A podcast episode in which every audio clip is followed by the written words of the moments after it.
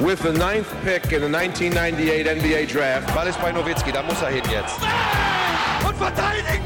Verteidigen jetzt! Es ist schlicht und ergreifend der einzig wahre Hallensport. Hallo und willkommen zu einer neuen Folge von The Huddle, dem NBA-Podcast auf basketball.de. In der letzten Folge hatten wir ja, uns um die Western Conference gekümmert, hatten wir vier Teams rausgesucht. Heute blicken wir in den Osten und haben uns dort auch wieder vier Teams rausgepickt, die wir jetzt in aller Ausführlichkeit besprechen wollen. Ähm, wir, das sind einmal mehr Dominik Cesani. Hallo Dominik. Hallo. Und Sven Scherer. Hallo Sven. Hallo ihr zwei. Mein Name ist Simon Wisser. Und ja, nach ähm, ja, wir, wir werden heute vier Teams besprechen, ähm, wie gesagt, aus der Eastern Conference und ja, ein Team, mit dem haben wir uns schon in der ja, in der vorletzten Folge ganz ausführlich mit befasst, nämlich mit den Brooklyn Nets. Wegen, ja, da haben wir natürlich den Trade analysiert mit James Harden, ähm, die Big Three jetzt dort bei den Nets und wir wollen jetzt ähm, in der heutigen Ausgabe einfach mal ja ein kurz, kleines Zwischenfazit ziehen. Und ja, ich würde einfach mal sagen, dass so unsere ja, dass, dass, dass sich das Positive wie auch die äh, negativen Erwartungen eigentlich so, so weit bestätigt haben. Also ich meine, seit dem Trade ähm, sind die Nets eines der besten Offensivteams in der NBA allerdings auch eines der, der schwächsten, in, was die Verteidigung betrifft. Und wir werden jetzt mal ein paar äh, ja, Gründe dafür nochmal mm, raussortieren und vielleicht auch ähm, ne, einen Ausblick wagen dann, ja, was können die Nets eigentlich äh, konkret machen, um an ihren Baustellen zu arbeiten. Ähm, ja, wenn, wenn ich mal auf die Offense zu sprechen komme, da war dann ja auch eine Frage, ja, drei Stars, aber nur ein Ball. Ähm, ja, bei vielen Big Threes war es so, einer, es gab eigentlich immer einen Spieler, der ja ein bisschen zurückgetreten ist ähm, in den Hintergrund und das ist ähm, bei den Nets bislang zumindest James Harden gewesen. Das äh, erkennt man auch an der Nutzungsrate, also ähm, ja der Anteil an Possessions, an, wo wo wo er ähm, ja maßgeblich beteiligt ist und tja die Usage Rate von ihm, die lag in den Vorjahren immer so zwischen 35 und 40, jetzt liegt sie bei 25. Kevin Durant und Kyrie Irving stehen bei ja knapp unter 30. Harden nimmt auch nur 15 Würfe pro Spiel, dafür mehr als 11 Assists, also ja, ähm, Sven, ist das das, ähm, ja, kannst du das nachvollziehen? Ist das so, wie, wie, wie du denkst, dass das äh, funktionieren kann, dass eben James Harden derjenige ist, der ein bisschen, äh, ja, zu, zu, sich ein bisschen zurücknimmt, was äh, das Scoring betrifft? Oder, äh, ja, denkst du, dass vielleicht Kyrie Irving oder Kevin Durant dort äh, ein bisschen mehr verzichten sollten? Also mir gefällt grundsätzlich, wie äh, Harden an die Sache rangeht. Man muss ja sagen, die letzten Jahre war ja einer der Hauptkritikpunkte an ihm, dass wenn äh, gute neue Mitspieler gekommen sind, ähm, ja, er sich da eigentlich weniger angepasst hat. Wir hatten mal eine kurze Phase im letzten Jahr, wo er wirklich einen Schritt zurück gemacht hat für Russell Westbrook, dann aber auch seine eigenen, äh, also nicht nur puren Zahlen irgendwo, sondern auch äh, was, was die gesamte Effektivität angeht, äh, nicht auf einem elitären Niveau mehr waren. Äh, und da muss man sagen, mir, mir gefällt es, er ist der beste Playmaker von allen dreien. Äh, und in den, äh, in den, sag ich mal, ja, nicht Scoring-Statistiken, also sowohl was Assists angeht, was Rebounds angeht, auch was Turnovers angeht, da hat er die teilweise besten Werte seiner Karriere äh, oder besten Werte seit zig Jahren. Also immer im absolut äh, vorderen Bereich, was das angeht. Und auch Effizienz, äh, True Shooting. Das heißt, er hat wirklich mit dieser kleineren Rolle äh, auch an Effizienz, äh, an sag ich mal, den, den Nebendingen zugelegt. Äh, und das finde ich eigentlich wirklich richtig. Also ich denke, man wird noch eine gewisse Anpassung finden, je nach Spiel, wird es da eine gewisse Rollenverteilung auch nochmal geben, weil äh, es wird auch ein bisschen vom Gegner abhängen, wen, wen die quasi als, als Haupt, ja, als, als Haupt, ähm, ähm, na, als, Haupt, als Hauptgegner irgendwo sehen, auf wen die den besten Verteidiger abstellen. Äh, da wird sicher nochmal irgendwo Anpassung gehen. Aber grundsätzlich, er ist der, der beste Playmaker aus meiner Sicht. Äh, er sollte diesen Schritt zurückgehen. Äh, und gerade in Kevin Durant zum Beispiel, der ist jemand, den man weiterhin gut einsetzen sollte. Ja, Dominik, wie bewertest du bislang die Auftritte der Nets? Ob, also vor allem der Angriff, ähm, sei es die Spielweise, die Lineups, ähm, ist dir da irgendwas besonders äh, hervorgetreten, jetzt positiv oder negativ? Ähm, wie beurteilst du das bislang, die, ja, die ersten Wochen? Ähm, ja, ich würde mal sagen, es ist, du hast es eh schon gesagt, so ein bisschen, ähm, wie wir es vermutet haben, eben Harden, klar der Dirigent, ähm, gerade wenn alle drei spielen, Irving und Durant dann eher die Abschlussspieler.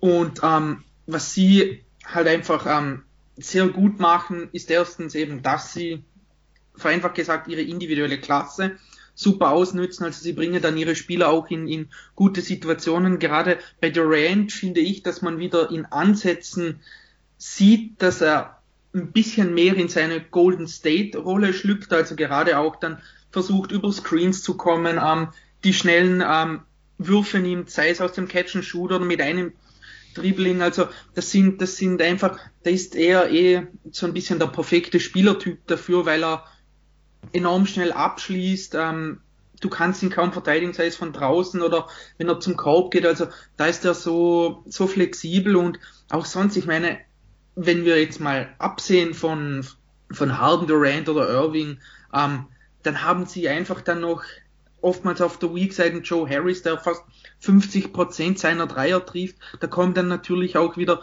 etliche Freien. Jeff Green wirft über 40 Prozent. Also sie haben ja nicht nur diese drei Spieler, sondern sie haben dann meistens noch mindestens einen anderen, teilweise sogar noch zwei andere, die auch das Spacing bieten, die enorm gut treffen. Also die sind offensiv so enorm gefährlich. Und wenn man mal ansieht, dass Harden jetzt erst 13 Spiele mit ihm gemacht hat, ähm, Durant letztes Jahr komplett raus war, dann kann man, gehe ich mal davon aus, dass die Offense eher besser wird, also wenn nicht sogar ein Stück besser, weil die Automatismen dann besser greifen, man nicht so sehr nur auf, auf ähm, ich sage mal, für einen normalen Spieler wilde Würfe ähm, angewiesen ist, sondern eben das System dann auch besser greift. Da haben sie ja mit Mike D'Antoni einen, einen Offensivgenie als Assistenzcoach, der das ähm, bringen wird. Und ich finde einfach generell als, als gegnerisches Team muss es so unheimlich frustrierend sein, wenn du irgendwie dir einen guten Wurf selbst offensiv raus ähm, suchst, den Ball laufen lässt, dann sagen wir mal, dann vergibst du den Dreier, dann hat Brooklyn den Ball, die laufen vor und dann hast du Irving Durant oder ähm, James Harden, die bewegen sich blöd gesagt zehn Sekunden nicht und ballern dir einfach einen, einen, einen, einen ähm, Pull-up-Dreier ins Gesicht. Also da ist so viel, die haben so viel Potenzial noch und ja, da bin ich wirklich gespannt, eben wie es dann in Zukunft weitergeht. Aber wie eigentlich Sven das auch schon gesagt hat, mir verteilt die Rollen aber mir gefällt die Rollenverteilung sehr gut, eben weil Harden der beste Playmaker bei den dreien ist und ja, ich meine, die sind so gut, da kann es Nacht für Nacht, ähm, kann sich mal, können sich die Rollen anpassen und ändern. Also das ist schon ähm, enorm beängstigend dann teilweise eben für, für die gegnerischen Teams. Wir haben ja auch Ansätze schon mal gesehen, wie die Offense funktionieren kann. Klar äh, sieht man öfters, wie die drei, sage ich mal, auch mal eins gegen eins gehen, äh, wie die ihre Stärke im Isolation irgendwie ausspielen. Aber immer wieder sieht man auch mal, dass der Ball mal richtig ins Laufen kommt. Also dass wirklich äh, der freie Mann irgendwo gesucht wird und dann ist eigentlich die komplette Defensive am kollabieren. Ja, und ich denke, da ist auf jeden Fall noch Potenzial nach oben, weil äh, sie spielen noch nicht lang zusammen und auch ein Sean Marks hat ganz klar gesagt, momentan ist im Training die Defensive unsere Priorität. Offense wird nur am Rand äh, trainiert, was auch immer das heißt. Das wird, wir werden wahrscheinlich trotzdem auch in die Richtung irgendwo gehen. Aber äh, es ist auf jeden Fall momentan nicht das, woran sie hauptsächlich arbeiten. Ja, dazu kommen wir nämlich jetzt, denn die Nets scoren zwar viele Punkte, aber das müssen sie auch machen, um Spiele zu gewinnen, weil sie eben auch sehr viele kassieren. Also, wenn ich das hier richtig sehe, haben sie in sieben der letzten acht Spielen äh, 120 Punkte oder mehr ähm, vom Gegner eingeschenkt bekommen und ja, da war dann natürlich auch dieser krasse Ausreißer dann nochmal gegen die Wizards, wo sie ja 149 kassiert haben. Und ja, insgesamt bei diesen sieben Spielen, das waren ja, die wenigsten waren ja gegen Hochkaräte. Wie gesagt, gegen, gegen Washington, dann war OKC dabei. Atlanta ist auch, äh, stand jetzt kein Top-Team. Äh, Detroit auch nicht. Also das sind Gegner, gegen die darfst du eigentlich gar nicht so viele Punkte kassieren. Und äh, ja, jetzt fange ich mal bei dir an, Dominik. Ähm, was die Defense betrifft, äh, ja, ist, ist das jetzt nur der ähm, fehlenden individuellen Qualität der Spieler oder ja, dass die einfach ja, dass dort ihre, nicht ihre Stärken haben oder ist das auch aus deiner Sicht äh, eine Einstellungsfrage? Ähm, definitiv beides. Also gut, dass du das mit der Einstellung angesprochen hast, weil ich glaube, da hat man gerade bei DeAndre Jordan in den letzten Spielen gesehen, der versucht nicht mal irgendwie zu verteidigen und er sollte ja eigentlich der Mann sein, der die Defensive irgendwie so ein bisschen zusammenhält, weil den hat man nicht verpflichtet, weil er offensiv so toll ist. Und das ist wirklich, ähm, bei denen kommt wirklich die fehlende individuelle Qualität, die sie einfach, ja, die ihnen einfach abgeht auf zu vielen Positionen, plus dann eben ja, der Einsatz, also da, da werden nicht, da wird nicht nur, keine Ahnung, nicht nur am Ball wird da dann teilweise zu wenig gemacht, sondern gerade auf Offball ist man dann unaufmerksam, man guckt dann zu lange den Ball nach, das ist eh so ein bisschen eine Spezialdisziplin auch von James Harden. Und generell ist es vielleicht kein gutes Zeichen, äh, kein gutes Zeichen, wenn dein gefühlt bester Verteidiger Kevin Durant nach einem Achillessehnenriss ist.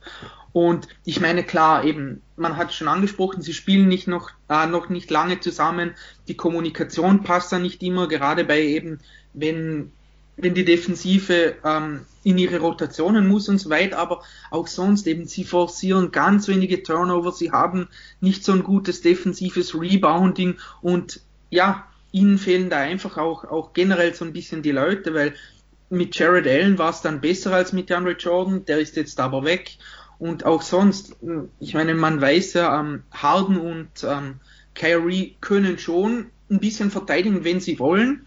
Aber wenn sie nicht wollen, dann ist das oftmals schon eine Katastrophe. Und wenn du die zwei hast, plus dein Center ähm, beschützt den Ring nicht gut genug und Joe Harris ist jetzt auch kein Verteidiger.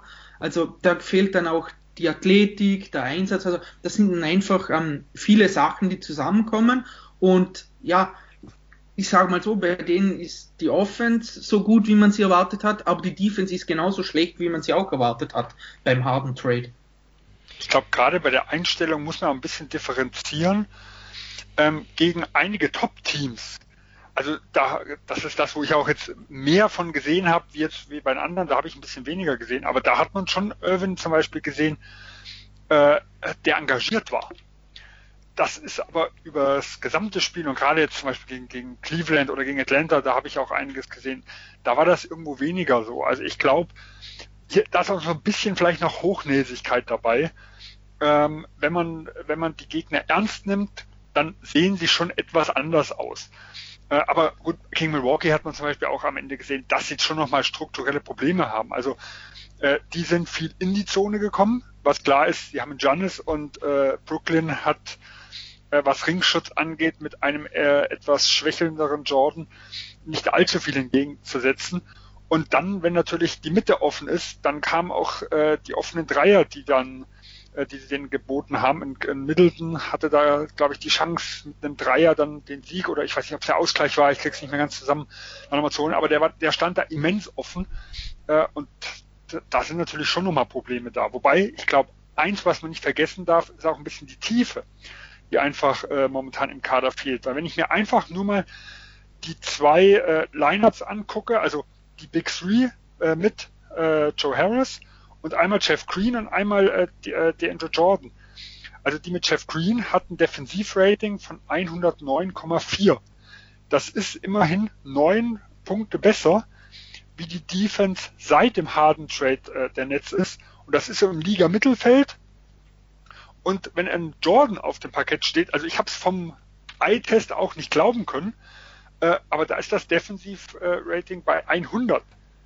Äh, und da sind nur 20 Prozent aller Lineups, die 100 Possessions bis jetzt gespielt haben in der Saison, besser. Also man sieht schon, dass es zumindest statistisch, wie gesagt, es sieht vom Eye-Test auch nicht so rosig aus, äh, aber dass die zwei potenziellen äh, Starting Lineups oder Closing Lineups, das ist ja dann eher mit Jeff Green, ähm, dass die nicht ganz, ganz unten im Keller irgendwo sind, dass die schon ein gewisses Potenzial haben und wenn dann noch ein bisschen tiefer und alles mit dazukommt, äh, dann denke ich schon, dass die ein bisschen besser werden können auch noch. Und Tiefe, das ist ja das, was schon Marx auch gesagt hat, äh, da ist ja noch einiges zu tun bis zur Deadline oder äh, im Buyout-Markt dann später. Ja, die Nets können noch ähm, Spieler verpflichten, ähm, sogar ohne welche abzugeben. Sie haben ja noch Kaderplätze frei ähm, und ja, per Trade, da sind die Möglichkeiten, sage ich mal, limitiert. Ne? Also sie können keinen Erstrunden-Pick mehr traden, ähm, auch keinen auch kein Erstrunden-Pick, auch, auch keine Draftrechte tauschen. Ne? Das geht dann nur mit Zweitrunden-Picks. Ein Spieler, den sie traden könnten, wäre Spencer Dinwiddie. Sollte es irgendein Team geben, ja, das heißt darauf ist, ähm, ja, die Bird-Rechte von ihm zu sichern, um dann mit ihm zu verlängern. Aber ist natürlich auch ein Spieler, der ist jetzt äh, erstmal länger verletzt.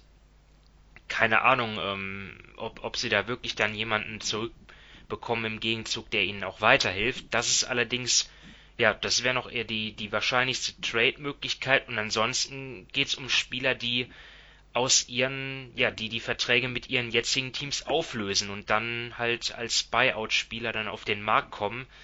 Und da ist der bekannteste, der prominenteste Name Andre Drummond.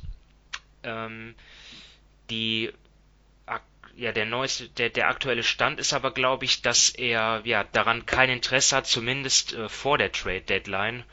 Das heißt, da müssten die Nets dann auch noch warten, gegebenenfalls bis Ende März. Ähm, ja, Sven, siehst du sonst noch irgendwelche interessanten Leute, die realistisch sind?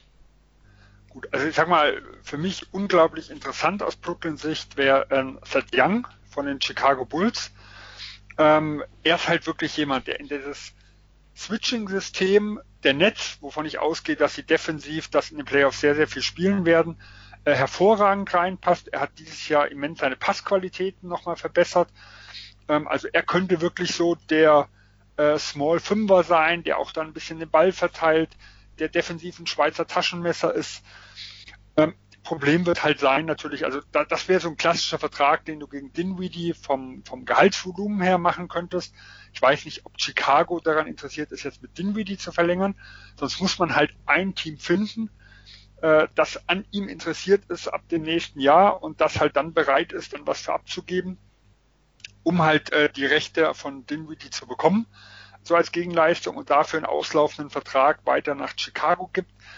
Was Brooklyn natürlich noch machen kann, sind irgendwelche, also ist ein Shemet als Spieler, äh, sind Zweitrunden-Picks und theoretisch kann man natürlich auch nochmal Tauschrechte, die man mit Houston hat, nochmal tauschen.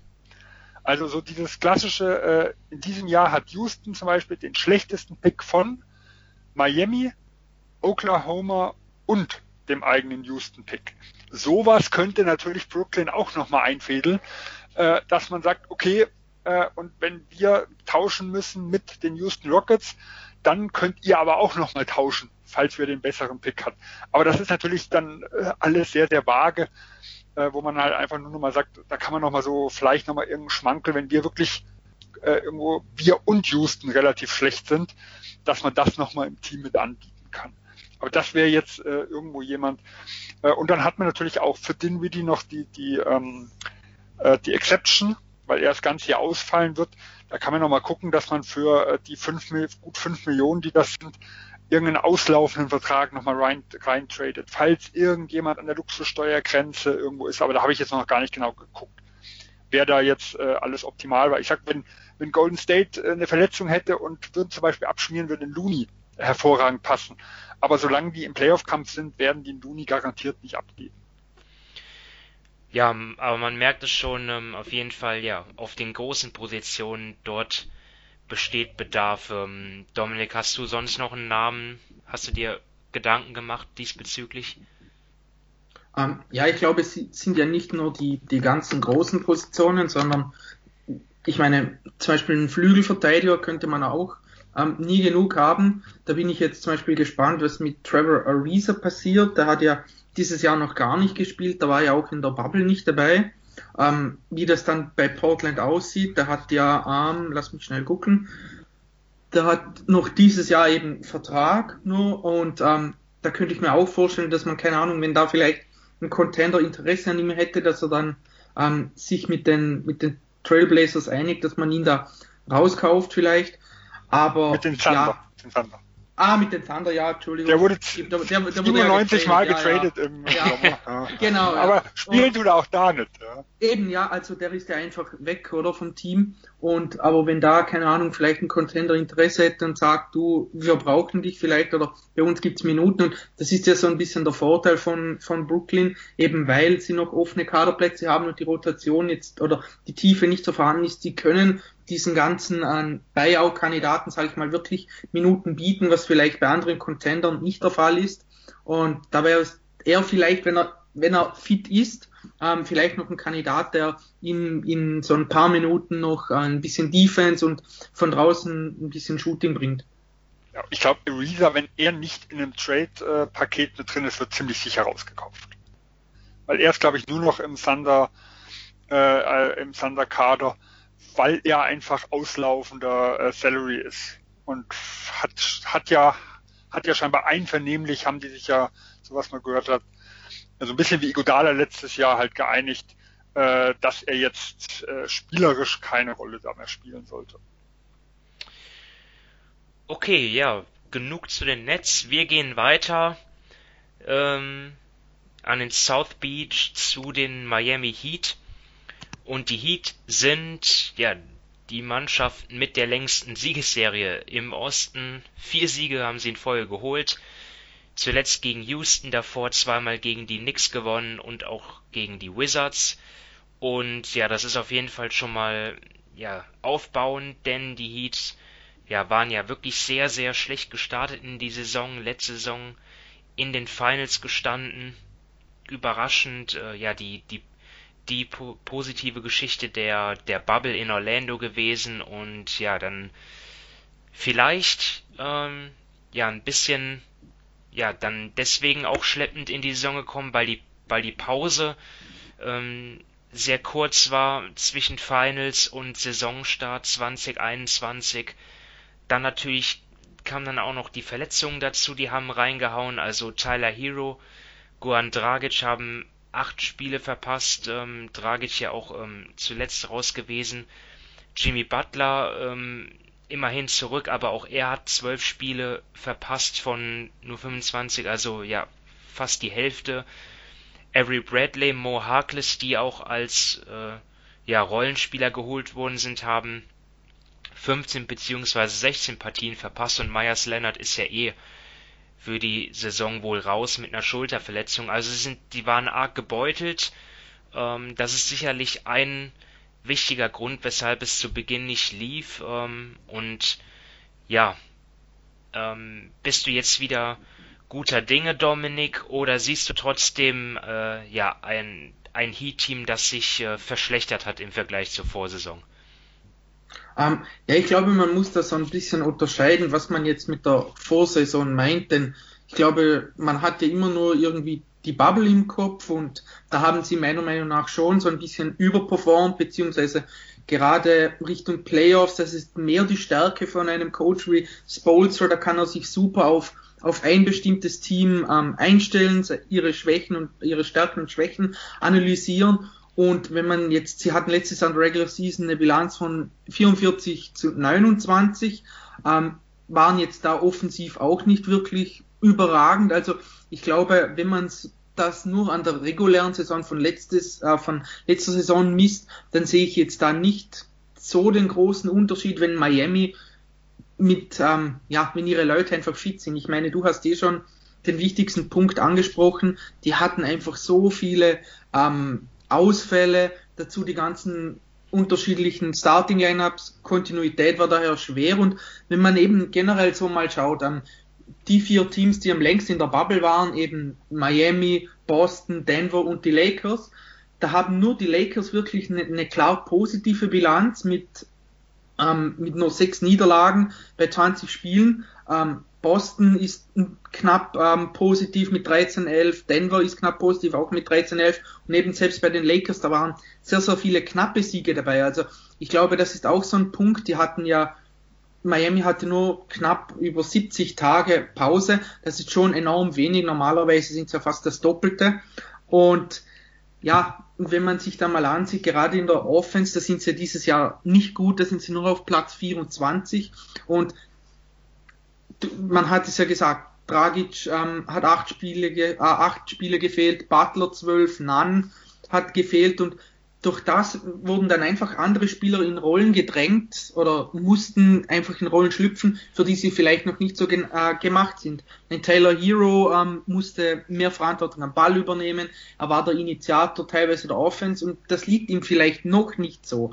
Und jetzt durch die Rückkehr der ganzen Spieler kann Miami eigentlich auch wieder vermehrt auf ihre eigentliche Offense eben mit viel Ball und Player Movement, kein fixer Initiator, sondern eben da können, kann so gut wie jeder auf dem Feld ein bisschen dribbeln, ein bisschen passen. Auf das können sie jetzt so zurückgreifen und ich glaube, das wird jetzt ähm, über die nächsten ähm, Wochen und Monate, wenn sie fit bleiben, dann schon wesentlich besser. Sie haben jetzt eh vier Spiele in Folge gewonnen, was schon mal ein, ein, ein Schritt in die richtige Richtung ist. Und ja, ich glaube also, ähm, da ist schon noch sehr viel möglich für Miami.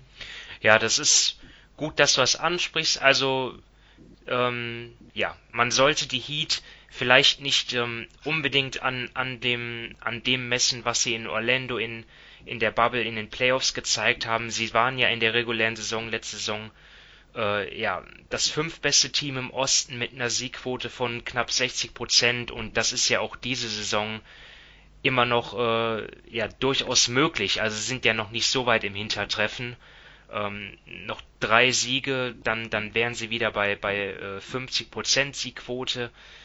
Ähm, ja, also vielleicht geht's ja bei den Heat aufwärts, aber dennoch muss man schon rausstellen, dass ja einige ja, Stützen des Teams aus der Vorsaison jetzt noch nicht so äh, gut reingefunden haben. Jimmy Butler steht zwar schon fast wieder bei 20 Punkten pro Spiel, aber seine Dreierquote von 11%, also ja, ist natürlich unterirdisch.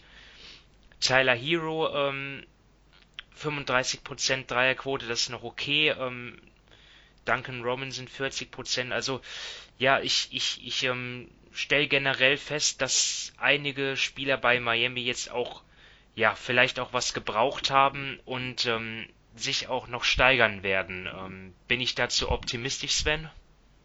Ja, also ich denke, steigern werden sich auf jeden Fall. Ähm, ich glaube, wenn man grundsätzlich mal jetzt die Heat dieses Jahr beleuchten will, ist für mich halt immer die Frage nach, nach der Erwartungshaltung. Äh, ich glaube schon, wenn die Erwartungshaltung ist, äh, ich Regular Season, sag ich mal, um den, um den Heimvorteil mitzuspielen äh, und ein Team, was zumindest derzeit äh, gut aufgestellt ist, um äh, im Osten wieder um den Sieg mitzuspielen. Da wäre mein äh, Besorgnislevel doch schon recht hoch. Weil es gibt auch neben den ganzen Ausfällen aus meiner Sicht schon gewisse äh, Probleme, die man sich vor der Saison ein bisschen anders erhofft hat. Für mich das Größte ist, und das hat man auch in der Preseason schon befürchtet, äh, dass, der, dass der Weggang von Jay Crowder schon ein großes Loch gerissen hat. Äh, also der hat gerade im Bubble äh, und in den Playoffs war der perfekt geeignet für das System der Heat, die jetzt ja auch, äh, wie sie es im Bubble auch gemacht haben, mit Bam Adebayo auf der 5 irgendwo spielen. Momentan ist Olinik der Vierer. Der ist defensiv extrem anfällig. Wir haben es ja selbst in den Playoffs, wo bei Miami eigentlich vieles gut lief, gesehen, dass er vom Platz gespielt werden kann ein Mo Harkless, der eigentlich auch so als Ersatz geholt wurde, spielt nahezu überhaupt keine Rolle. Äh, und eigentlich haben die Heat keinen, der so diese Kombination aus aus Scharfschützen, aus trotz seiner mal, geringen Größe kräftig genug, um äh, auch gegen klassische Vierer gegenhalten zu können. äh, die das haben. Und das ist für mich schon ein ganz klarer Downgrade zum letzten Jahr. Und das ist bei einem Osten, der relativ eng vorne ist, wo ich doch relativ viele Teams sehe, die ja, die, die, die Heat ablösen könnten äh, in den Ostfinals, für mich schon eine ganz, ganz klare Schwachstelle. Äh, ein weiteres Problem, zumindest von, den, von der Erwartungshaltung her, ist, dass jetzt Tyler Hero nicht diesen Riesensprung gemacht hat. Also ähm, ich statistisch gesehen ist er ähnlich wie im Vorjahr unterwegs, wo äh, teilweise äh, gerade Effektivität, was das angeht, sogar ein bisschen schlechter. Ich würde trotzdem sagen, das ist alles noch auf einem guten Niveau, weil er auch viel mehr jetzt gegen Starter rangeht. Äh, also er hat so ein bisschen die Aufgabe übernommen, übernommen, wenn alle da waren, wie Nan letztes Jahr, der letztes Jahr gestartet hat. Nan war, wo die meisten äh, noch im Kader waren, überhaupt kein Teil der Rotation mehr, der ist teilweise komplett rausgefallen. Äh, und er war halt der, der Starting Point Guard gemacht hat und Tragic kam öfters äh, von der Bank. Äh, und da muss man natürlich sagen, das ist natürlich auch eine schwierigere Aufgabe. Aber vor der Saison haben viele im Teil Hero schon so ein bisschen, ja, den nächsten Star irgendwo gesehen. Äh, und da ist es schon so ein bisschen Stagnation. Und das war natürlich auch eine Grundvoraussetzung für die Heat, um vielleicht äh, so einen Abgang, wie sie mit Crowder hatten, irgendwie wieder kompensieren zu können. Und momentan, wie gesagt, momentan muss man muss ja sehr vorsichtig sein, weil natürlich noch nicht alles ineinander läuft beim Heat, äh, sehe ich aber dieses Upgrade noch nicht, sondern da kann man halt froh sein, wenn noch eine gewisse Steigerung irgendwo kommt, aber er, er ist momentan nicht auf dem nächsten Level. Äh, und was man natürlich auch äh, irgendwo sehen muss, die Heat hatten bisher einen relativ leichten Spielplan und bis zu dem Zeitpunkt, wo wir die den Spielplan jetzt kennen, haben sie den schwersten der Liga. Das macht mir jetzt keine Sorgen, wenn es darum geht, sich für die Playoffs zu qualifizieren. Aber äh, es, also ich wollte nicht unbedingt auf Platz 7, 8 dann irgendwo nachher stehen äh, und in der ersten Runde dann gleich halt gegen die Top-Teams dann irgendwo ran müssen. Auch wenn Milwaukee einem vielleicht liegt, ist es, glaube ich, äh, hat man die lieber etwas später. Ja, also es gibt schon gewisse Besorgnisfaktoren, die ich bei den Heat irgendwo sehe. Äh, aber grundsätzlich ist es jetzt nicht so, dass, äh, dass die Heat jetzt eine verlorene Saison haben, dass die wirklich aus meiner Sicht Angst haben müssen, aus den Playoffs zu fallen immer natürlich weitere Quarantänefälle und sowas alles äh, außen vor genommen oder Verletzungen. Äh, aber sie werden bisher, und ich befürchte auch über die gesamte Saison, äh, wenn sich da nicht deutlich irgendwo was ändert, diesen hohen Ansprüchen, die man vom, von den Playoffs irgendwo hat, da bin ich mir nicht sicher, ob sie denen gerecht werden können. Ja. Ohne äh, eine Neuverpflichtung, die jetzt vielleicht auch noch kommen könnte. Ja, da, da stimme ich dir zu. Und zu Tyler Hero muss man ja noch sagen, dass ähm, bevor die Heat ja die Siegesserie jetzt gestartet haben, ähm, seitdem kommt er auch von der Bank. Also dort hat Spolstra ja ein bisschen seine Rotation umgestellt. Also Hero spielt trotzdem viele Minuten, aber kommt trotzdem ähm, von der Bank. Ähm, zunächst, auch sagen, dass Dragic fehlte. Zunächst hinter Dragic und jetzt, ähm, aber wo Dragic fehlte, da hat Kendrick Nunn gestartet. Also das ist dann ja, ist zumindest mal interessant, aber es äh, funktioniert ja, ja also anscheinend. Also ich, ich habe so das Gefühl bei dem, was ich gesehen habe, dass halt er eigentlich den, den besten Spielmacher, besten Scorer, also den besseren der beiden Guards lieber von der Bank hat. Äh, und das ist eigentlich, wenn alle drei fit sind, also Hero, äh, Dragic und Nunn, dann ist trotz allem Dragic noch der beste der, der drei Spieler.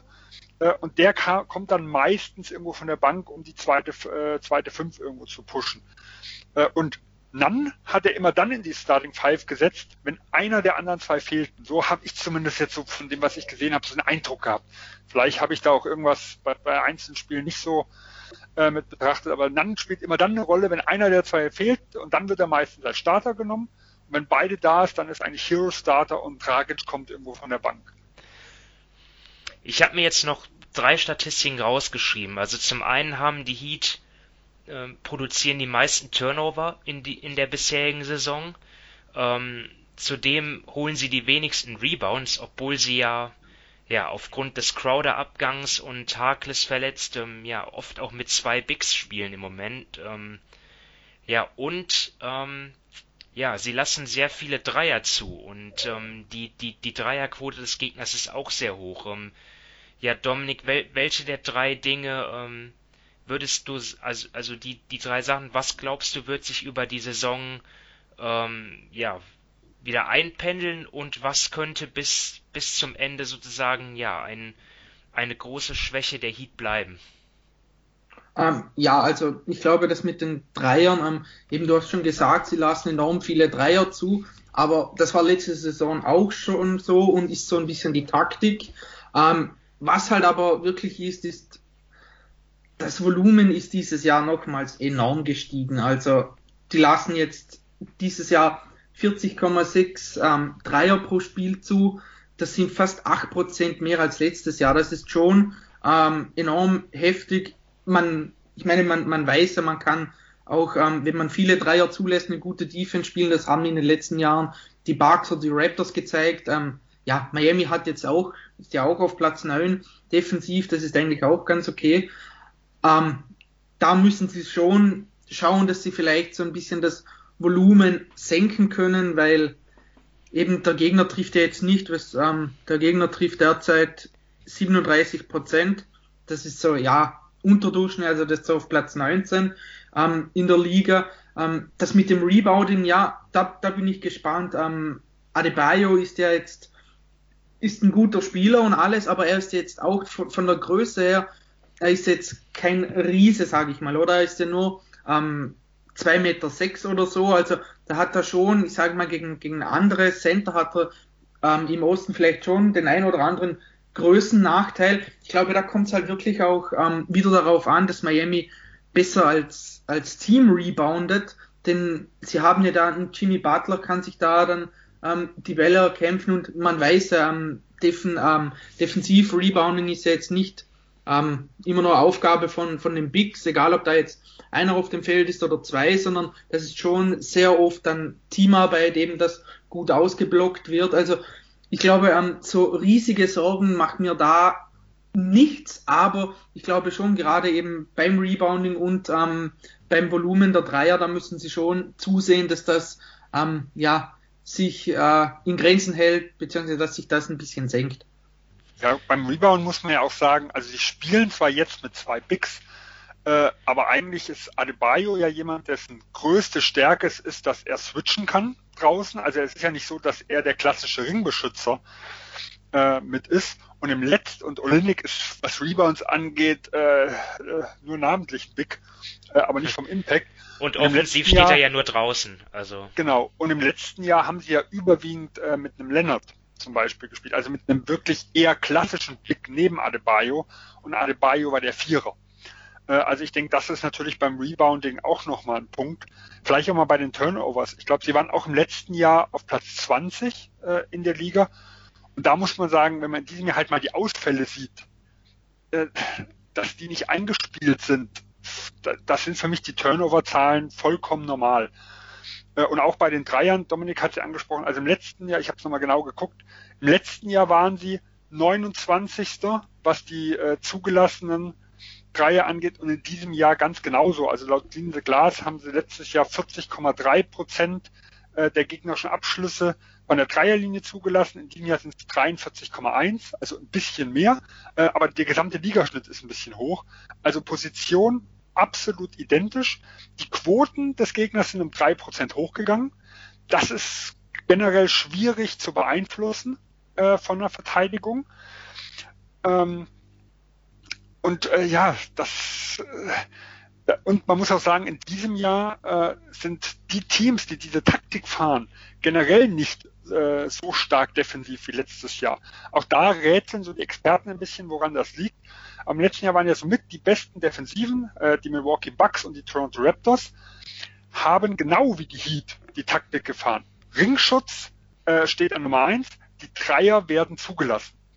Äh, und beide Defensiven haben in diesem Jahr doch schwer gelitten. Und wenn ich einfach mal gucke, Miami letztes Jahr Ringschutz, also an zugelassenen Field Goal Attempts, äh, Platz 4, Dreier Platz 29, dieses Jahr Ringschutz Platz 2, Dreier Platz 29. Also strategiemäßig absolut identisch. Nur diese Strategie funktioniert in diesem Jahr einfach nicht so gut. Da wird ja wieder ein bisschen spekuliert, äh, ob das vielleicht an den leeren Hallen liegt, dass einfach der Gegner äh, die, die Dreier besser trifft, gerade bei den Rollenspielern, da hieß es ja früher immer, die sind daheim besser wie in der gegnerischen Halle, also die lassen sich von dem Druck äh, ein bisschen leichter beeinflussen. So, aber diese gegnerischen Fans, die ausbuhen, äh, die das Heimteam irgendwo anfeuern und sowas, die sind nicht da. Also äh, da wird, wie gesagt, auch in, in Expertenkreisen sehr spekuliert, womit das zu tun hat, dass diese Art von Defense, die letztes Jahr funktioniert hat, dieses Jahr nicht so elitär ist. Ja, ich gebe jetzt so, das war ja ein bisschen tendenziös, wie ich das, wie ich dort die negativen Zahlen rausgestellt habe. Man kann auch sagen, ja, dass sie die wenigsten Punkte in der Zone zulassen. Also es gibt ja auch Gutes bei Miami, ne? Aber ähm, ja, wir wollen ja auch ein bisschen. Das hat mich ja ehrlich gesagt gewundert. Den Finger also, in die Wunde legen wollen wir hier. Ja, weil da hätte ich gesagt, dass mit Leonard und Adebayo das besser ist wie mit Adebayo und Olinik. Ne? Und gerade auch, äh, wie gesagt, mit den ganzen Ausfällen, die die irgendwo haben. Also da muss ich sagen, da habe da hab ich mich dann doch gewundert ähm, beim, beim Durchschauen so ein bisschen der Statistiken. Ne? Das wäre mir, ist mir jetzt auch so nicht aufgefallen ja, mal schauen, ob das so bleibt. Ähm, ja, ja, vielleicht eine, eine Sache noch, weil, bevor du noch überspringst. Also was mich, was ich noch spannend finde, ist die Entwicklung von Adebayo, was sein Shooting angeht. Weil das ist für mich so ein bisschen der, ähm, ja, der, der positive äh, Aufhänger dieses Jahr der Heat.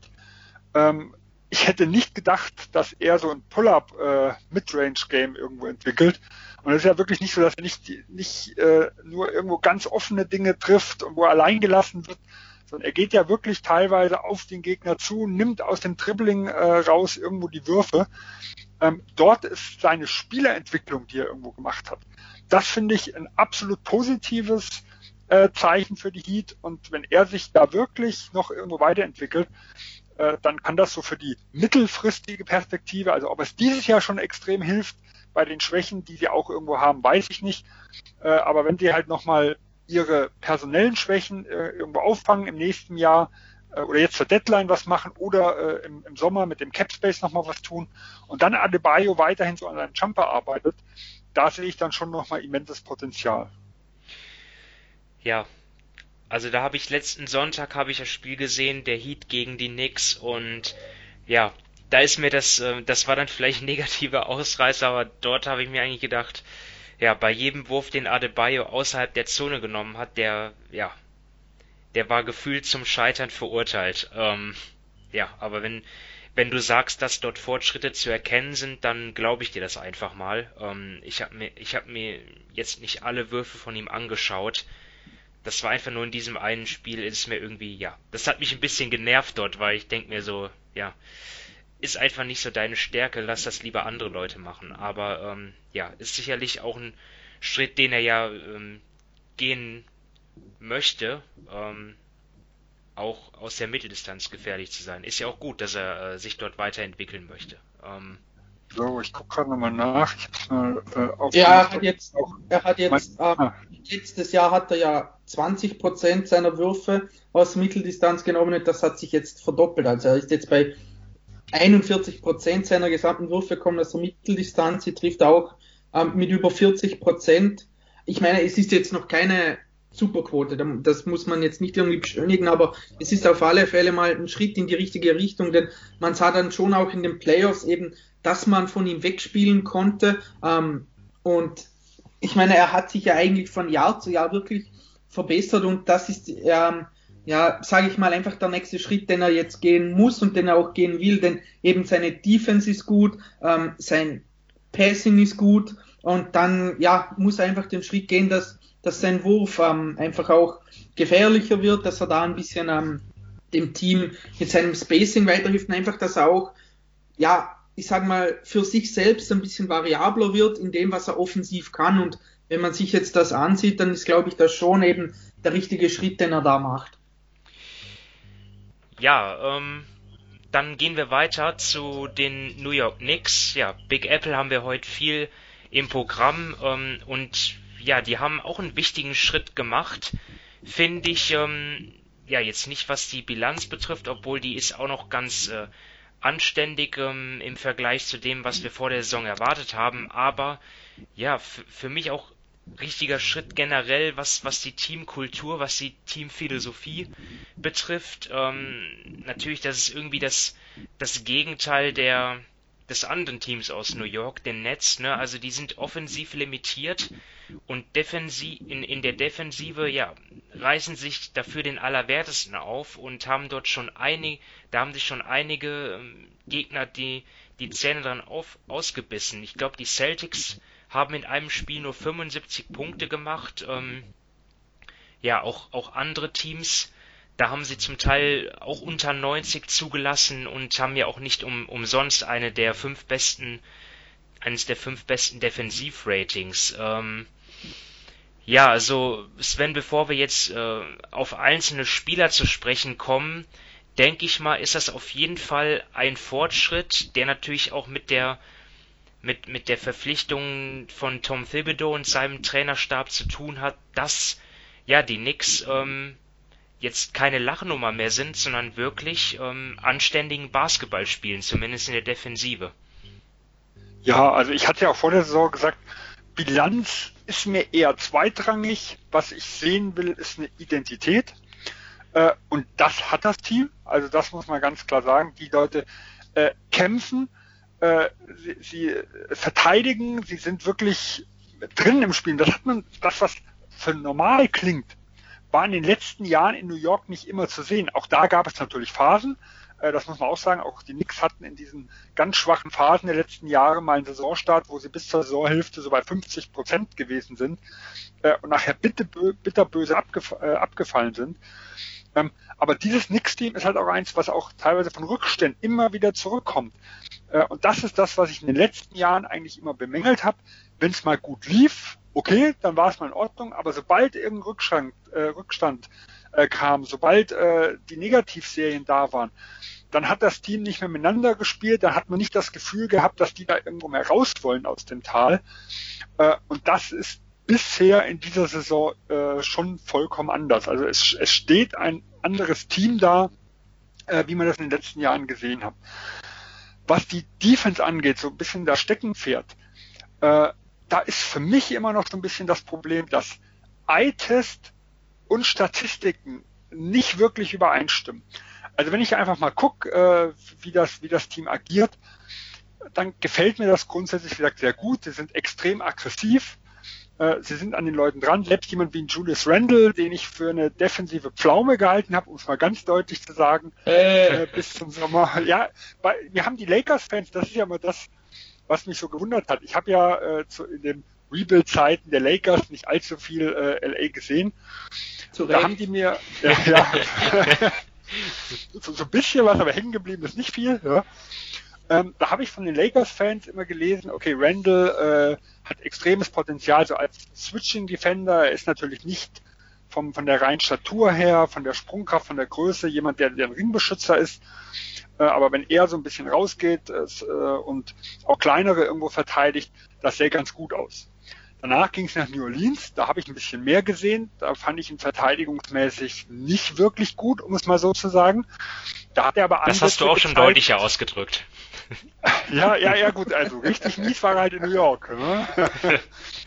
ähm, dafür hat er damals An Ansätze gezeigt, dass so sein Dreier vielleicht ein bisschen fallen könnte. Also das, äh, was, was, was in LA ich so weder gehört noch gesehen habe, hat mir in New Orleans ein bisschen gedacht. Und als er nach New York ging, war okay, das Potenzial ist schon da. Äh, jemand, der eventuell ein Switching Defender sein kann, äh, der im Post ja eh äh, eine gute Figur machte, der vielleicht auch das Potenzial hat, noch nach draußen zu gehen. Ähm, der kommt jetzt nach New York. Und das war halt, ja, im letzten Jahr war er halt so die Einmann-Show, der sich einfach zum Korb durchgetankt hat, der den Ball mehr wie häufig verloren hat, der die Scheuklappen auf hatte und seine Mitspieler kaum äh, bis gar nicht gesehen hat. Äh, und das ist Julius Randle dieses Jahr nicht. Und wie gesagt, auch defensiv nicht. Äh, und deswegen, wenn ich diesen Knicks-Kader sehe, bin ich defensiv eigentlich zufrieden.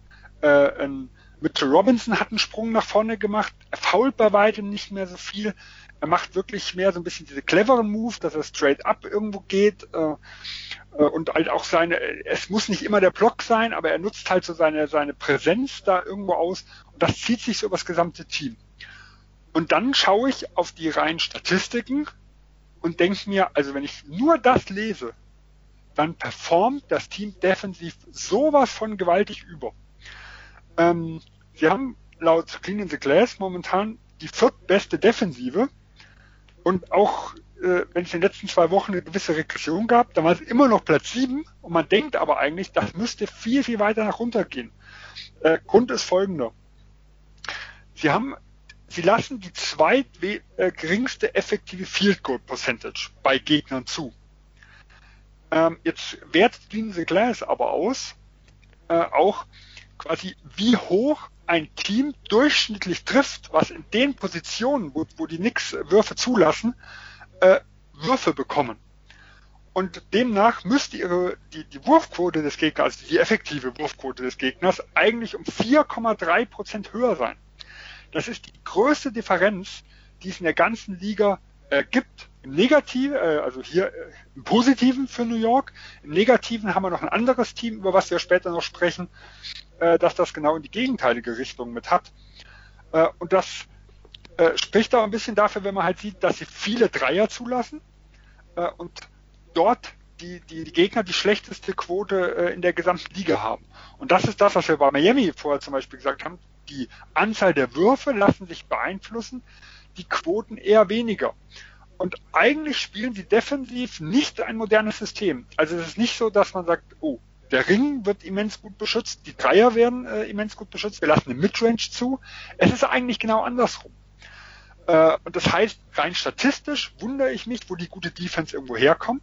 Wenn ich aber die Spiele irgendwo schaue, dann sehe ich schon, dass dieses Team vielleicht nicht dort ist, wo sie statistisch stehen. Also äh, da, da, da gibt es für mich schon Outlier in der Hinsicht, aber dass es schon ein Team ist, wo so, ja, vielleicht Top 10, Top 12, äh, was ich mir irgendwo gut vorstellen könnte.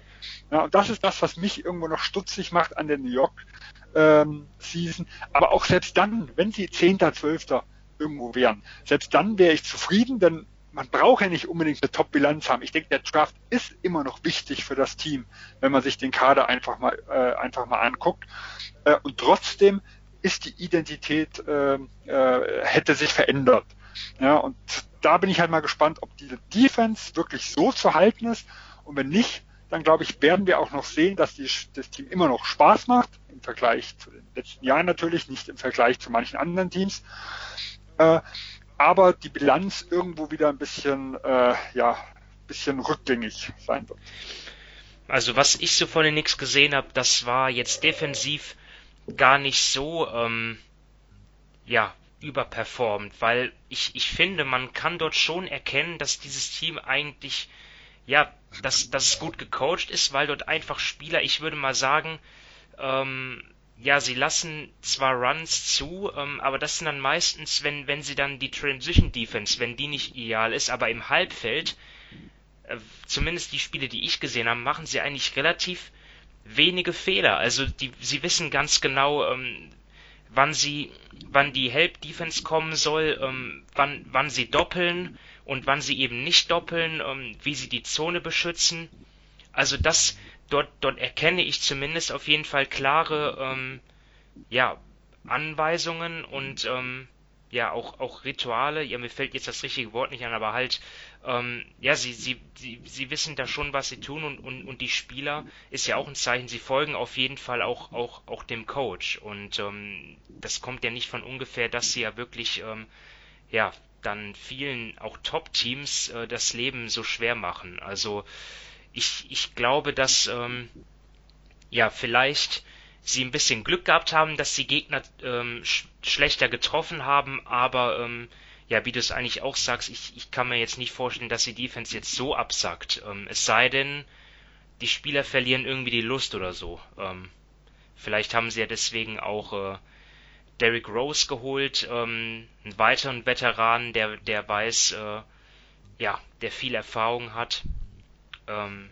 ja, um, um die jungen Spieler ja, bei motiviert zu halten. Ich weiß es nicht. Ähm, da, da kommen wir jetzt drauf zu sprechen, Dominik. Derrick Rose, ähm, kann, kannst du das äh, verstehen, dass sie nix ihn geholt haben? Sie haben ja immerhin auch Emmanuel Quickly, einer der ja sehr positiv überrascht ähm, zumindest in vielen Spielen, der auch so seinen eigenen ja, Markenzeichen hat mit dem, mit dem Floater.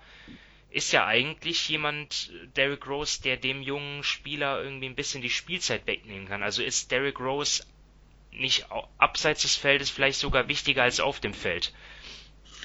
Ähm, ja und nein. Also das mit dem Abseits des Feldes, das weiß ich nicht. Ähm, auf dem Parkett, glaube ich, ist wirklich einfach das Wichtigste, dass er einem Quickly nicht die Minuten wegnimmt. Also nicht, dass da jetzt Tipps denkt, ja, wir stehen von der Bilanz her eh ganz okay. Wir, wir sind nur, keine Ahnung, ein Spiel hinter Platz 8. Wir können in das äh, Play-in-Tournament kommen, bla bla bla. Wir brauchen jetzt da einen erfahrenen Point Guard, der 30 Minuten pro Spiel, wenn nicht sogar mehr, ähm, macht und uns da irgendwie in die Playoffs führt. Ähm, ich glaube, es ist okay. Der Preis war jetzt auch nicht wirklich hoch. Sie haben ja Dennis Smith Jr. getradet, mit dem hatten sie ja sowieso, oder der hat sich ja eh freiwillig auch in die G-League versetzen lassen, plus, glaube ich, ein Second Rounder war es noch, aber nicht ihr eigener. Und äh, ja, genau. Also der Preis war jetzt nicht wahnsinnig hoch. Ähm, Rose ist ja jetzt auch kein schlechter Spieler. Ich bin gespannt, wie das dann auf dem Parkett funktioniert, denn ähm, der Unterschied ist ja, Quickly strahlt ja von draußen eigentlich eine, eine gewisse Gefahr aus wohingegen dann eben Rose eher Richtung Zone tendiert. Ähm, man weiß er war nie der große Schütze von draußen. Und wenn man dann, keine Ahnung, mit Randall und mit Robinson zum Beispiel auf dem Feld ist, klar, Randall trifft jetzt den, den Dreier dieses Jahr mit 38 Prozent, aber es, es ist jetzt auch nicht so, dass er da ähm, mega viel Gefahr ausstrahlt. Also es ist dann schon gut möglich, dass wenn sie zwei, drei Spieler da in dieser Richtung auf dem Feld haben, dass dann das Spacing ähm, nicht gut ist. Also wie gesagt, solange er da Quickly nicht irgendwie die ganzen Minuten wegnimmt, ähm, ist es für mich jetzt irgendwie kein, ja, kein schlimmer Trade. Er, er geht in Ordnung. Ähm, Thibodeau weiß, was er an Rose hat. Ähm, und blöd gesagt, schlimmstenfalls, wenn das irgendwie gar nicht funktioniert, könnte man ja ihn vor der Trading Deadline dann trotzdem noch traden. Also ich glaube, ähm, ja, da haben sie jetzt nicht irgendwie wie viel aufs Spiel gesetzt, wenn ähm, Thibodeau jetzt da nicht wieder irgendwie mit, ja, die, die Erfahrenen müssen spielen. Ich habe wieder 0,0 äh, Geduld mit den jungen Spielern, wenn er wieder in diese Richtung geht. Ja, Thips auf jeden Fall nach Tash Gibson holt er mit Derrick Rose jetzt äh, noch einen aus alten Chicago Bulls Zeiten.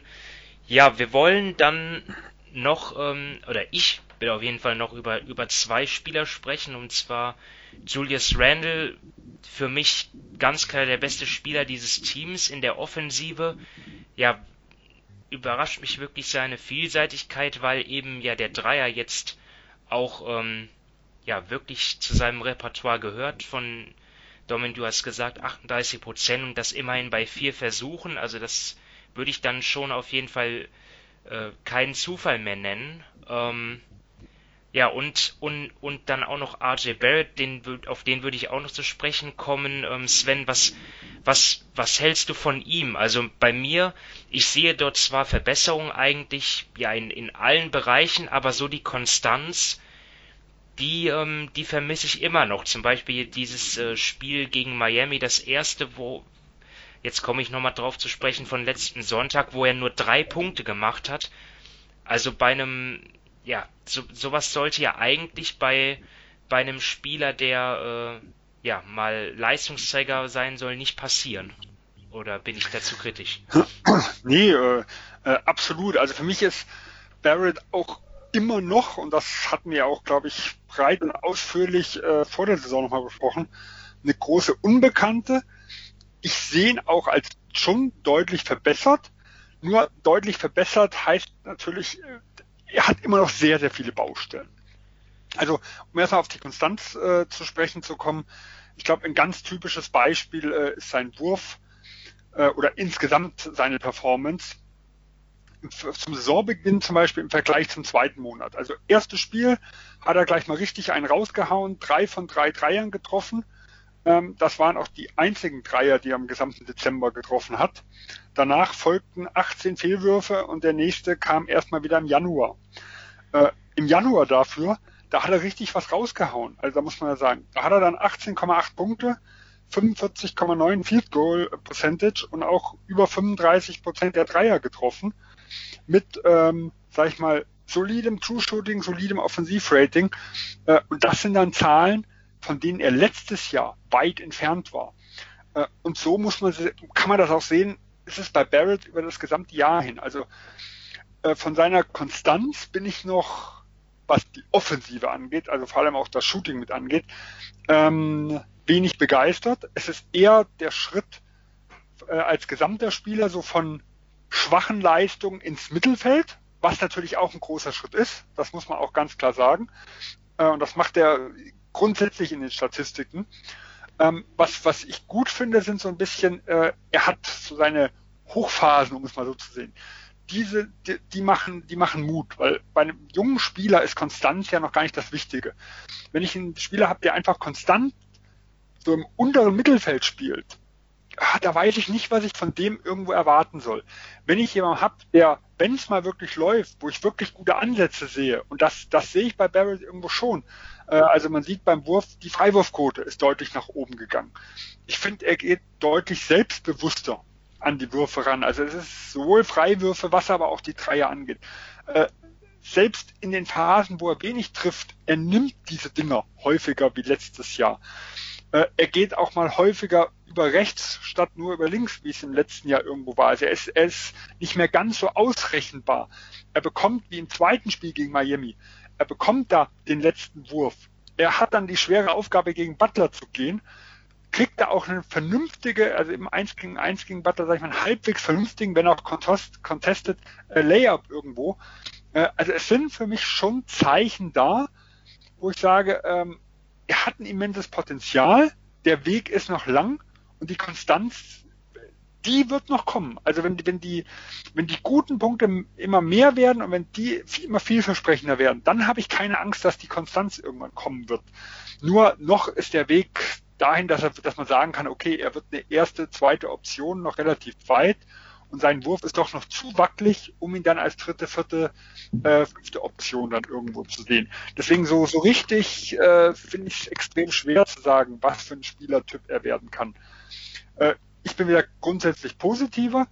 Ähm, Schritt Jahr eins zu Jahr zwei äh, passt. Also was, was den Fortschritt angeht, der Fortschritt muss noch deutlich äh, besser werden und, und das muss man auch sagen, die Situation, die im letzten Jahr mies war, und das ist, dass das Spacing um ihn herum nicht da ist, die ist in diesem Jahr auch nicht viel besser.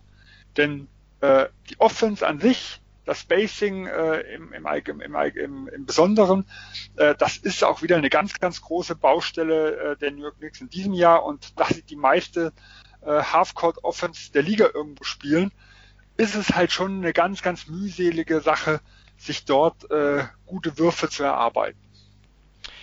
Ja, ähm, gut, sie, sie haben ein paar Spieler, die, die werfen können. Ne? Also Quickly gehört dazu, Randall jetzt diese Saison.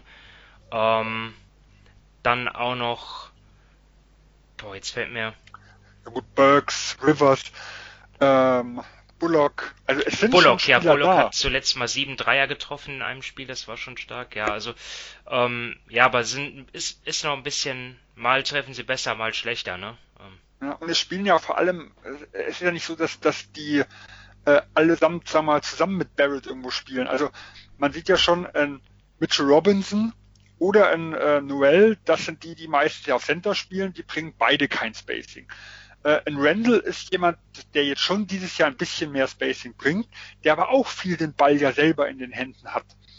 Äh, das, der auch jetzt nicht jemand ist, der, der jetzt wirklich immens gefürchtet ist. Also dafür ist so die ganze Sample Size äh, ähm, einfach noch zu gering, was das angeht.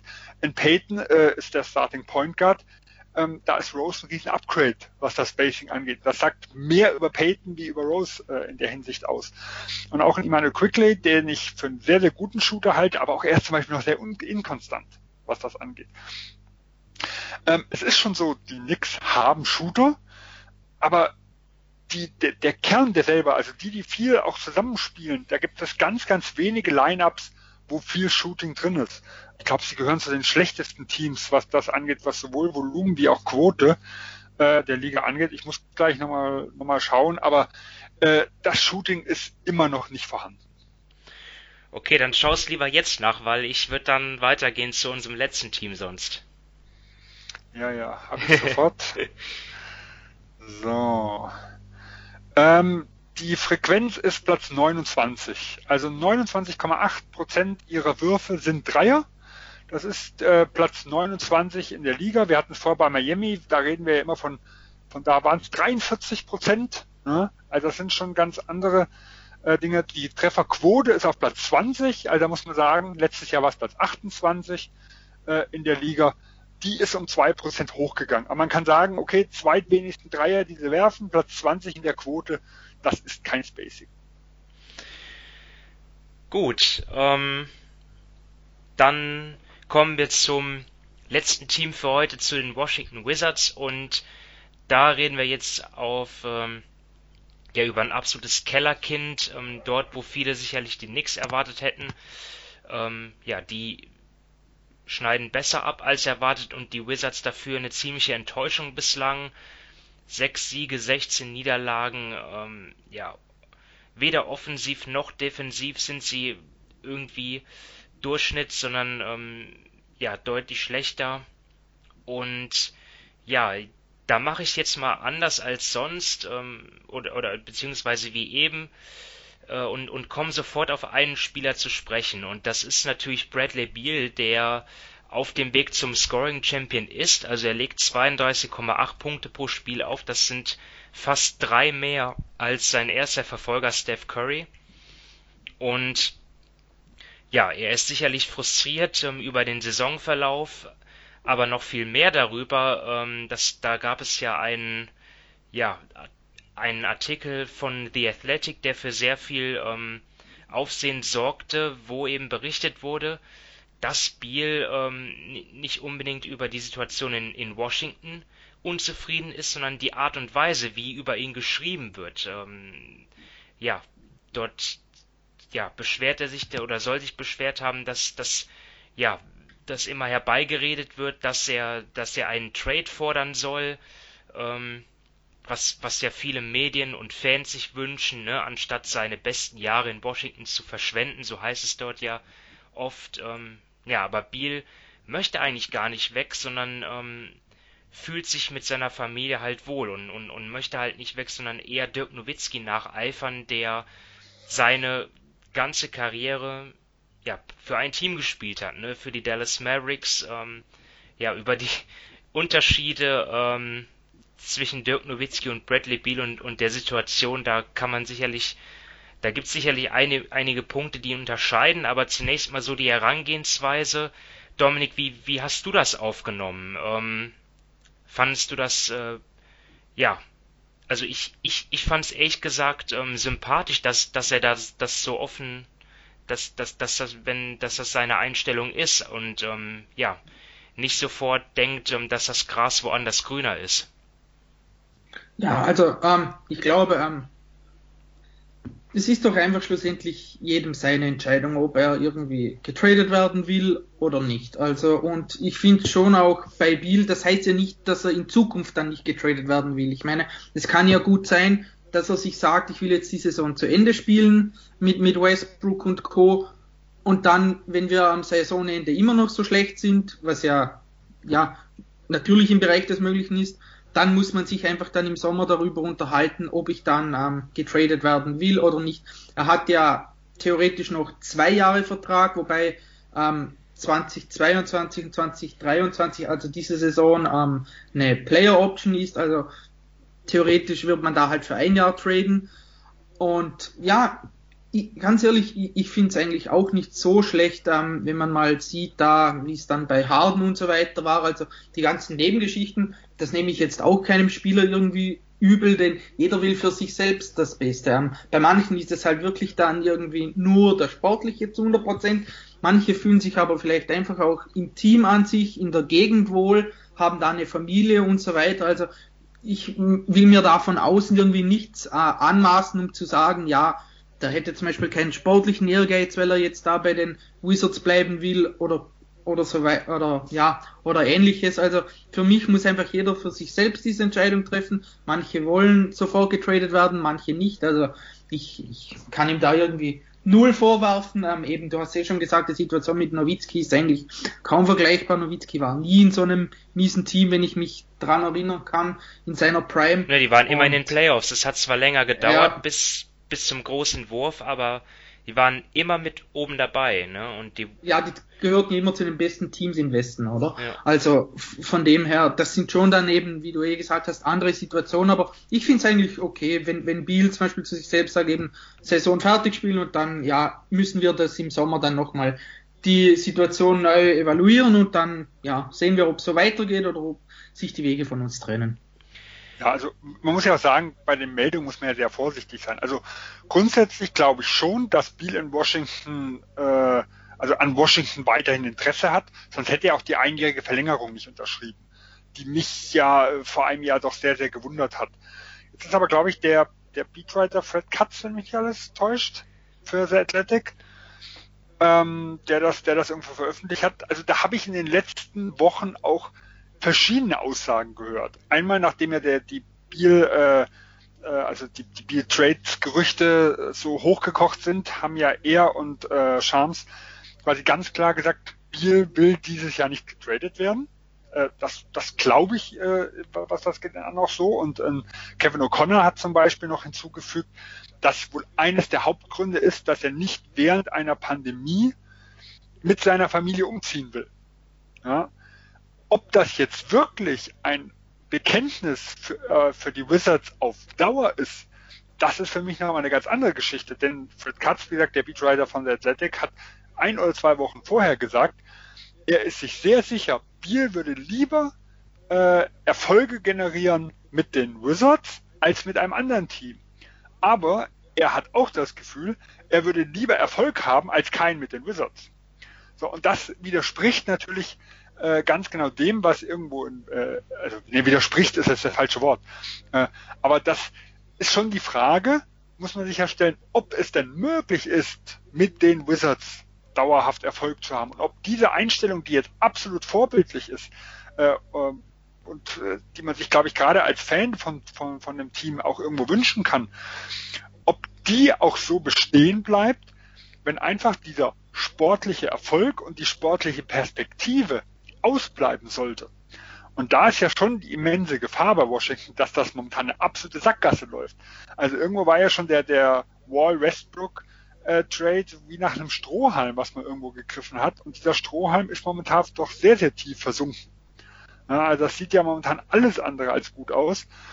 Ähm, oder ob es halt wirklich so ist, okay, so wie Kevin O'Connor gesagt hat, diese Saison äh, aus familiären Gründen glaubt er nicht, dass Biel gehen will.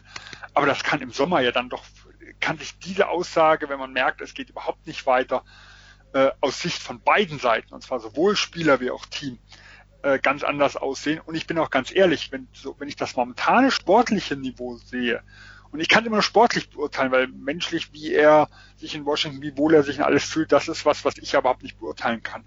Dann macht es weder aus Washington-Sicht noch aus Biel-Sicht äh, Sinn, das da irgendwo weiterzuführen. Biel kann einen Max-Vertrag 2022 äh, unterschreiben. Wo führt das für ihn und für das Team hin? Und da bin ich dann schon halt relativ skeptisch. Und ich glaube, damit können wir ja auch auf die sportliche Seite kommen, denn die sieht wirklich alles andere wie vielversprechend auch für die Zukunft aus. Ja, jetzt nochmal abschließend dazu, du hast es ja schon angeschnitten, also äh, Biel kann ja sagen, äh, was er will und die Wizards können ihn theoretisch ja trotzdem traden eben, wenn sie sich sagen, wenn sie sich sagen, äh, ja, wir, so wie es ja im Moment aussieht, dass sie halt trotz herausragenden Leistungen oft von Biel ähm, ja anscheinend nicht genug Talent haben, um um wirklich äh, oben mitzuspielen und sich dann sagen, ja, wir schauen, dass wir das Beste an Gegenwert für ihn bekommen und dann neu aufbauen ähm, und dann in Rebuild starten. Und nochmal zu Biel, das ist natürlich dann auch, ja, irgendwie, die, die Medien, die sind da ja brutal. Also du, du kannst dort als Superstar, und ich weiß jetzt nicht, ob Biel einer ist, aber er ist auf jeden Fall ein Star, ähm, dort, dort wirst du kritisiert, wenn du ähm, ja, dich irgendeinem Superteam anschließt und dich ins gemachte Nest setzt und ähm, den Ring abstaubst ähm, und genauso wirst du kritisiert, wenn du halt deinem Verein treu bist und am Ende aber keinen Titel gewonnen hast. Also das ist dann ja, am, am besten ist es Du kannst eh nicht richtig machen. Ja, doch, du, du, du kannst mit, mit, mit deinem Team, das dich gedraftet hat, kannst du Meister werden. Dann hast du alles richtig gemacht. ähm, das Team von Washington will ich momentan sehen. aus, aus dem Team in den nächsten drei, vier, fünf Jahren so ein Team herausholen. Ja, und dann äh, kommen. Klar, alles möglich, also allein durch den Draft. Erster Draft-Pick und äh, die Perspektiven sehen ganz anders aus, aber realistisch, sage ich mal so. Ja. Ja, und der, ich sage jetzt mal, die, die, die Wizards gesamt haben ja auch wirklich sehr viele Baustellen. Also der Westbrook-Trade sieht im Moment nicht gut aus, sieht so aus, als hätten sie einen Pick abgegeben, ähm, einen geschützten Pick, Erstrunden-Pick und den schlechteren Spieler zurückbekommen mit Russell Westbrook für John Wall, weil Westbrook ja schwachen Saisonstart gehabt, dann hatte er ein Monsterspiel gegen die Brooklyn Nets, aber insgesamt halt auch ja wirkt auch nicht komplett gesund. Ähm, ja, vielleicht auch schon dann auf auf der ähm, auf absteigendem Ast, was jetzt seine gesamte Karriere betrifft und ansonsten ja defensiv auch einfach dieses Team ja wirklich nicht kaum existent. Ähm, Dominik, äh, ja, wie siehst du dort die Situation bei den Wizards? Siehst du noch irgendwie Hoffnung äh, auf, ja, auf den Strohhalm Play-in-Tournament? Ich will jetzt gar nicht über ähm, mehr sprechen. Ähm, Stand jetzt? Nein. Also, meine, sie haben jetzt auf Platz, bis auf Platz 10, also auf die Knicks sind sie jetzt drei Spiele hinten, aber wenn man sich das mal ansieht bei Washington, ich meine, klar, sie hatten eben Verletzungspech, gerade in Thomas Bryan fehlt an allen Ecken und Enden. Dann hatten sie noch die Covid-Pause. Du hast es mit dem Westbrook-Trade schon angesprochen.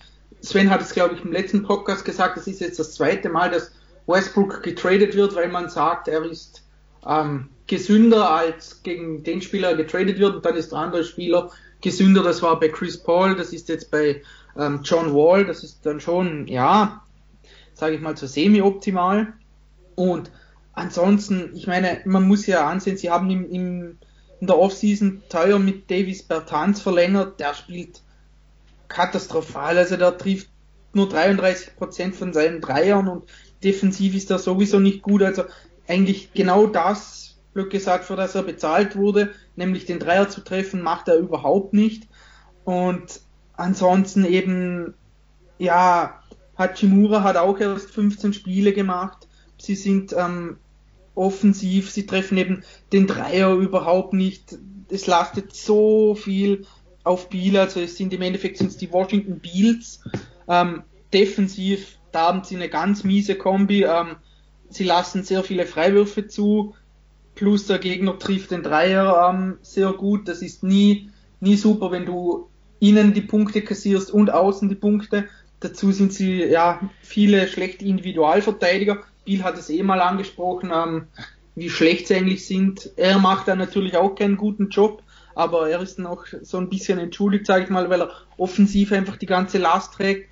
Sie haben keinen Ringbeschützer, also da bei denen wirklich, da passt offensiv sehr wenig, defensiv noch, noch viel, viel weniger. Also ich habe da jetzt für diese Saison, wenn da nicht sich schleunigst was ändert, nicht mehr wirklich viel Hoffnung, weil eben es ist, es reicht qualitativ nicht, es reicht dann oftmals auch von, von der Intensität, von der Einstellung, vom Einsatz her nicht und wenn diese zwei Dinge aufeinandertreffen, dann ja, kommt selten was Gutes dabei raus.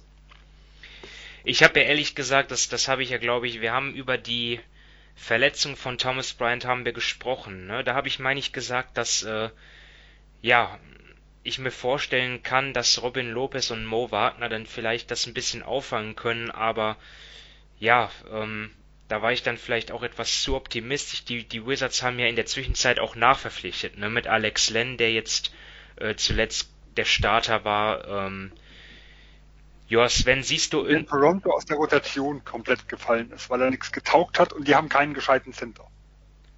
Ja, ähm, das muss man sehen, der startet jetzt in Washington. Das ist ja, glaube ich, schon so ein bisschen das Grundproblem, was man da irgendwo sieht. Ja. Ja, ähm, Sven, wo siehst du da noch irgendwie noch Hoffnung? Oder gar keine? Kannst du ja auch offen sagen. gut, also momentan sieht's richtig äh, düster aus. Ich glaube, äh, wer so den letzten Hoffnungsschimmer haben will, dann kann man halt wirklich Richtung ähm, äh, den, den verletzten, angeschlagenen oder denen in schlechten Form, was auch immer sie sind, irgendwo gehen. Wir haben, das muss man auch fairer halber, halber noch dazu sagen, beim Russell Westbrook im letzten Jahr ein ähnliches Phänomen, wenn auch nicht ganz äh, auf dem miesen Niveau gesehen. Also er hatte in den ersten Monaten in Houston auch nicht wirklich funktioniert, äh, hatte da ganz, ganz äh, schwach performt und ist ja dann im Laufe der Saison wo dann der Trainer quasi die Taktik ein bisschen umgestellt hat und auf ihn fokussiert hat, ähm, doch schon aufgeblüht. Also er hatte dann zwar nur wenige Wochen, äh, aber die spielte er dann schon auf einem absolut elitären Niveau wieder. Das heißt, sollte die Verletzung äh, wirklich ein Problem sein, sollte die Findungsphase wie letztes Jahr in Houston äh, wieder ein Problem sein, dann ist sowas natürlich nicht unmöglich. Jetzt ist meine Hoffnung aber nicht allzu hoch, weil da muss man auch schon sagen, wenn ich mir einfach äh, sein Spiel angucke und die Zahlen dazu noch, ah, dann habe ich doch so meine Bedenken, ob, ob nicht die Verletzung ein deutlich größeres Problem ist äh, oder, oder vielleicht der Anfang vom Ende, das weiß man halt nicht. Ähm, äh, ja, wie, wie, wie im letzten Jahr, sag ich mal, die reine Formkrise dann irgendwo war. Weil allein, wenn ich mal sehe, er nimmt nur noch 17 Prozent, 17,6 Prozent seiner Abschlüsse direkt am Korb. Dass man mal, dass man mal einen Vergleich hat, das bisherige Career Low lag bei 29,1 und im letzten Jahr hat er 41,5 Prozent seiner Würfe noch dort genommen. Also das ist selbst vom Career Low ist es, sind das nur 60 Prozent und im Vergleich zum letzten Jahr ist es weniger wie die Hälfte. Ähm, natürlich eine große Rolle spielt das System, das Spacing, was er letztes Jahr gerade dann äh, mit dem Small Ball nachher um sich herum hatte, was in diesem Jahr äh, auch durch einen Bert Hans und alles fehlt. Ähm, aber wenn man halt einfach ihm auch nochmal zusieht, er sieht wirklich nicht extrem spritzig aus. Äh, es ist äh, die, diesmal nicht, glaube ich, nur weil er Lust hat, sondern auch weil er muss ähm, so Gechacke aus der Midrange äh, in der Hinsicht, weil er halt einfach nicht so zum, also nicht regelmäßig äh, so zum Korb kommt, wie er, wie er irgendwo kommen sollte. Und äh, ja, ich habe da schon so meine Bedenken, dass das zumindest kurzfristig äh, da irgendwo zu einem Aufschwung wieder kommt. Und äh, was auch der Spielplan angeht, hat Washington das, das fünftschwerste Restprogramm der Liga. Und das ist grundsätzlich, also äh, Restprogramm, soweit wir es wissen natürlich immer, wieder was danach kommt, äh, muss man sehen. Und bisher hatten nur Orlando und Philadelphia äh, einen, einen schweren Schedule. Also eigentlich müssten sie besser dastehen, äh, äh wie sie es tun. Äh, und wenn man da nochmal noch mal auf Westbrook einhauen will, nur zwei der Siege sind eigentlich mit, mit Westbrook passiert äh, 13 Niederlagen und ohne ihn stehen sie bei 4 zu 3. Also seine, sein Leistungsaufschwung muss eigentlich immens sein. Denn wenn man, wenn man es eigentlich sieht, wäre wär vielleicht sonst die beste Variante, ihn überhaupt nicht mehr spielen zu lassen. Das ist jetzt übertrieben gesagt. Damit wird man auch nie Erfolg haben. Also gerade langfristig, wo soll man da das Potenzial herkommen? Äh, aber das, was da noch irgendwo kommen muss, das kann ich mir eigentlich auch realistisch kaum vorstellen, äh, dass diese Saison noch irgendwo zu kippen ist.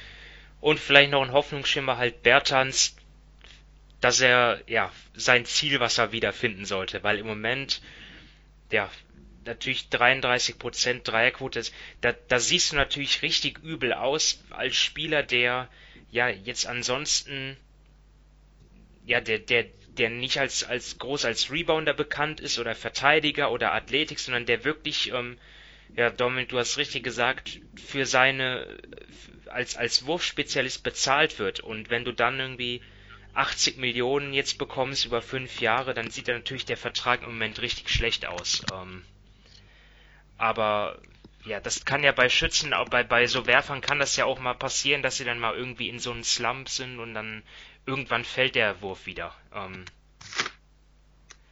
naja. Ähm, aber auch ich bin dort eigentlich eher skeptisch, weil selbst wenn es im Osten selbst wenn wir über den Osten reden, der jetzt abgesehen von den ersten sechs Teams oder so nicht so stark besetzt ist, trotzdem äh, ja, wird es schon sehr schwer sein mit dem Play-in-Tournament.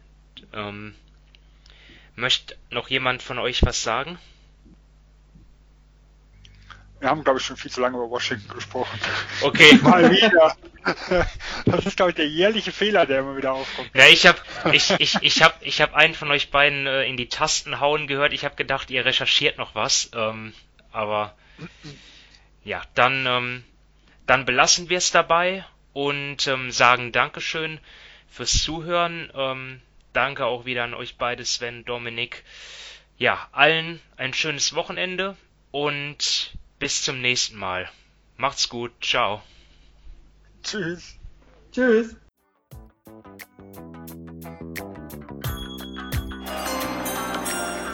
With the ninth pick in the 1998 NBA Draft, Ball ist bei Nowitzki, da muss er hin jetzt. Und verteidigen! Verteidigen jetzt! Es ist schlicht und ergreifend der einzig wahre Hallensport.